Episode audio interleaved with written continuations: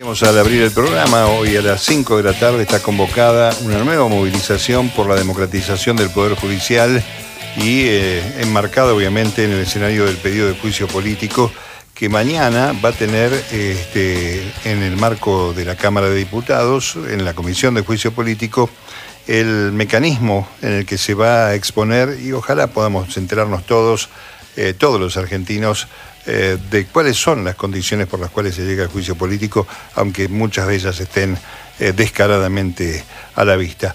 Pero mm, vamos primero por la marcha de hoy allí en la Plaza Lavalle para saludar este, uno de los eh, organizadores, integrante obviamente es el secretario general de la Central de los Trabajadores Argentinos y diputado nacional del Frente de Todos, Hugo Yasky. Hugo, ¿cómo estás? Mario Giorgi aquí en Radio Nacional. ¿Qué tal, Mario? Bien, buenas tardes, buenas tardes a la audiencia. Bueno, eh, ahí arranca el año, con, es bueno saber que hay movilización y que estamos en las calles reclamando por una justicia independiente y, adherida a la democracia, ¿no?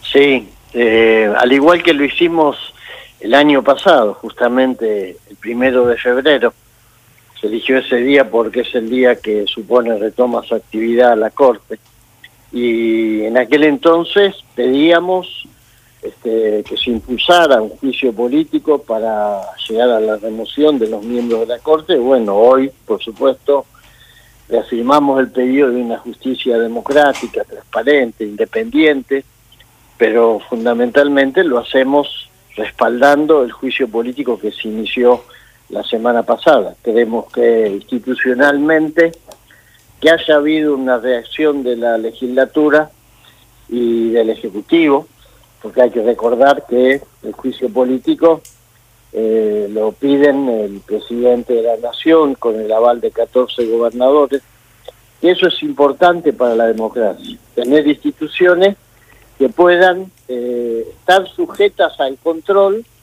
de otros poderes que son independientes, para que no quede todo en una especie de autocracia donde este, los jueces se controlan a sí mismos con los resultados que ya conocemos. Ahora, Hugo, este, es una es una percepción mía o a partir de esta iniciativa de llevar a los jueces de la Corte al juicio político ha arreciado una acción de ese poder judicial que uno rechaza, por ejemplo, la causa del viaje al lago escondido, el pase a Comodoro Pi. Hoy, a cinco meses del intento de asesinato de Cristina Fernández, eh, la jueza que mm, este, ha demorado este magnicidio o este intento de magnicidio hasta el extremo de quedar o intentar reducirlo a un este humor de un chiste de mal de humor negro como marcó ayer este, uno de los de los este, involucrados. Eh, hay una hay una reacción de estos este, de estas organizaciones que integra la justicia yo creo que sí. Hay como una especie de, de ajuste de cuentas, ¿no? De vendetta con código bien de mafia, porque hoy que es el día que convocamos esta marcha, este, que hayan decidido que toda la mugre que afloró a la superficie y quedó flotando a los ojos de la sociedad, de la connivencia y la promiscuidad entre jueces empresarios del grupo Clarín, miembros del gobierno de la Reta y camaristas, que todo eso que quedó flotando como mugre en la superficie sea enviado a la cloaca de Comodoro Pi para que ahí lo depuren y desaparezca, está claro que es una provocación y es una respuesta, como diciendo a nosotros no se nos mueve un pelo. Lo mismo que vos señalabas de esta, así como es una farsa el juicio por el que se la condena Cristina, es doblemente falsa el supuesto juicio a los autores de un atentado que dentro de poco los vamos a terminar premiando este, como el mejor programa de humor de la Argentina, si seguimos por este camino. Y además, este, agrego yo, es, tan dinámica este, la forma en que la jueza que investiga el asesinato, el intento de asesinato, es tan dinámica eh, la respuesta a las recusaciones proporcionalmente inversa es este, la calidad de la investigación que se está haciendo, ¿no? La pérdida de prueba del, del celular de Sabac Montiel, este, el caso Milman también enterrado, escondido, con las asesoras. Eh, es curioso, ¿no? pero además muy expuesto, muy impúdicamente ah, expuesto. Muy impúdicamente expuesto, es así, sin ningún disimulo. Y vos lo decías, los tiempos para rechazar la recusación son prácticamente este, en tiempo real, ¿no? Ahí al toque como viene. Y después los tiempos para investigar las conexiones de los que intentaron matar a la vicepresidenta en ejercicio, eh, su logística, su financiamiento, sus relaciones con sectores de la oposición, los celulares, todo eso en una especie de lentitud exasperante que sabemos a dónde lleva, decía, la impunidad. Es una, es una situación muy complicada para los ciudadanos argentinos, aunque todavía el pueblo no haya tomado debida conciencia, entiendo, del peso que tiene tener este Poder Judicial de esta característica, ¿no? Porque están las cautelares, está el precio que no para de subir de la conexión a Internet o la telefonía celular, eh, más allá de que el gobierno haya querido implementar un sistema de servicio público. Eh, en la vida cotidiana, eh, un poder judicial berreta como este afecta a cada uno de nosotros, ¿no?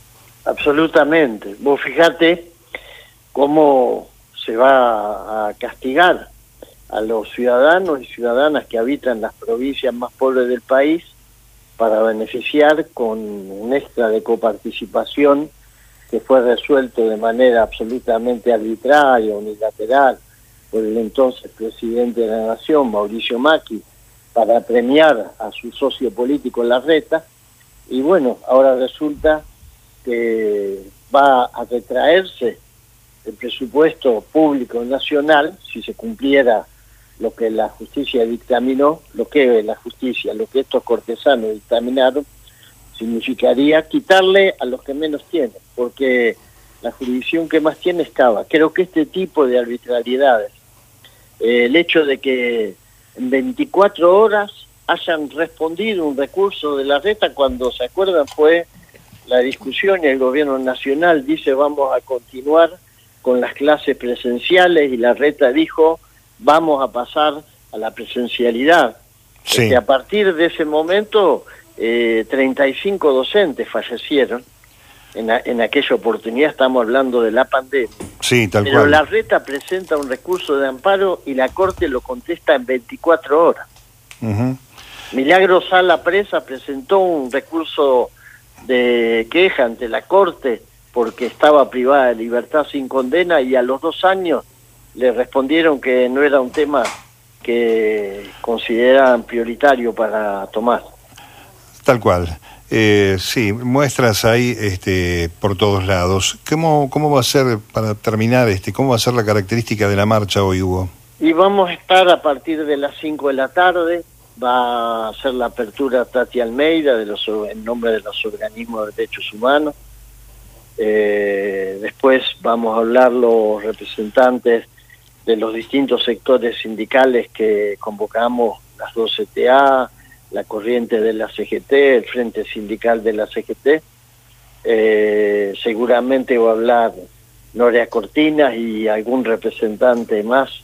Este, vamos a conformar una especie de discurso coral con intervenciones breves, pero apuntalando la idea de que hay que elegir un camino que no nos lleve a la impunidad y a esta suerte de mafia organizada que en connivencia con el poder económico concentrado, los grandes medios, hace en la Argentina el daño que hizo en otros países. Recordemos que alguien que es una celebridad en América Latina y en el mundo, Lula, estuvo este años preso, Tal cual. ¿eh? más de tres años en prisión, justamente por este tipo de accionar de una justicia que, bueno, en Brasil se depura y esperemos que en Argentina llegue el momento de que empiece a hacerlo también. Ojalá. Hugo, un abrazo como siempre. ¿eh? Abrazo. Hugo Yasky, titular de ACTA, diputado nacional. Dos de la tarde, noticias ahora en la radio pública.